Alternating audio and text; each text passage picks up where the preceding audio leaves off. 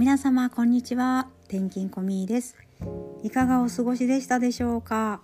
えー、私はこの1週間ほどちょっと心と体の余裕がなかったものですからしばらくお休みをしておりました。事故ではないんですけどぶつかってしまってそれが子供の事故とフラッシュバックしてしまってなんか不安と恐怖で襲われてしまってですね自分自身震えが止まらなくなったりして救急車を呼んだという1週間の、えー、1日ありました。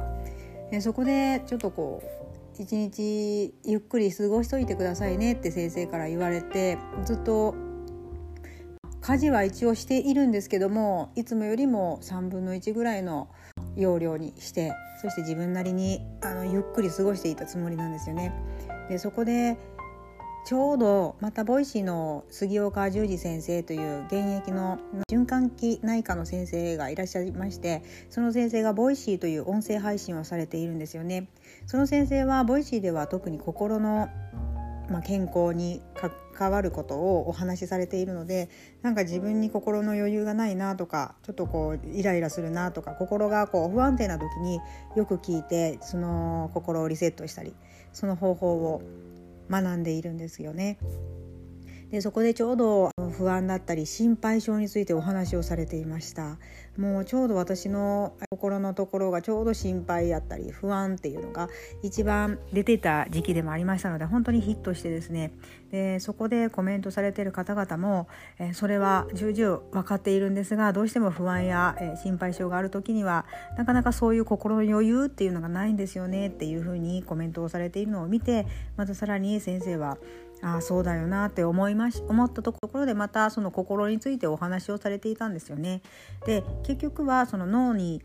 どういうことをしてあげるといいのかなっていうところを考えたところ、まあ、杉岡先生のお話になりますけれどもこれは不安っていうのはその視野が狭いものですからそこばっかり見ているっていうことも一つあるのでもう時間をもうちょっとゆっくり考えてみようかというところ私がちょうど聞いていたのが2回目聞いていた時にあの洗濯物を干していたんですね。その時に私はイヤホンをして先生の話を聞いていたんですけどその時に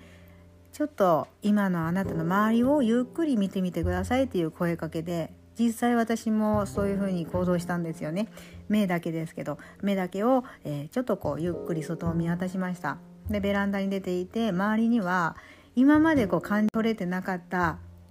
えー、もう秋は過ぎましたけども木々の紅葉が私の目の中に入ってきてああこんな綺麗な山と、まあ、葉っぱがあったんだなっていう本当に自然なことなんですけどそういうことを幸せと感じる時があったりあと私は結構その新しい土地に行くとコーヒーが好きなのでコーヒー屋さんショップを巡ったりすることも好きなんですよね。それでこうワクワクしたり好奇心が出てくるんですけれどもそんな感じであのもし不安で自分が追いやられてしまっている時は是非好奇心その時間をちょっとこう自分の周りに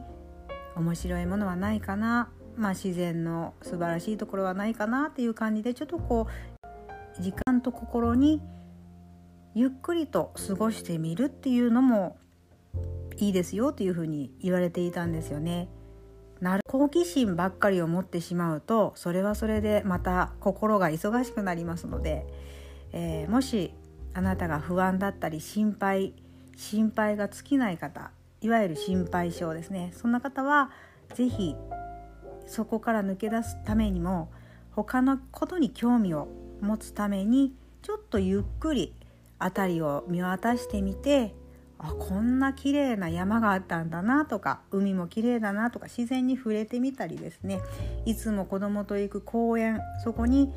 えー、こんな落ち葉が落ちてたんだなとかもうほんと些細なことなんですけどそこに、え意識を向けてみると不安から一瞬でも、えー、好奇心と不安が一緒に同時になるということは人間できないので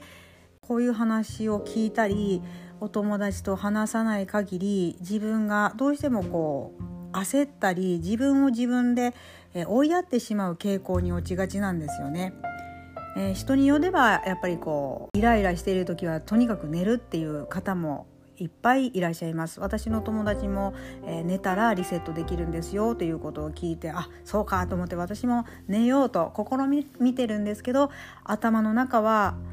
目は閉じてるんですけど頭の中はなんか今の悩みだったり、えー、思ってることがぐるぐるぐるぐる結局頭の中で回っていて5分でも10分でも寝ればいいっていうのは分かっているんですけど寝れなかったりするんですよね。だから自分に合った、まあ、リラックスの方法と、え不安が募ってたまらない方その心配性の方は是非普段の目に見えて目に見えている光景にちょっと脳を思考をやってみて過ごしてみてください。脳のリセット。是非試してみてくださいね。ではこの辺でまた。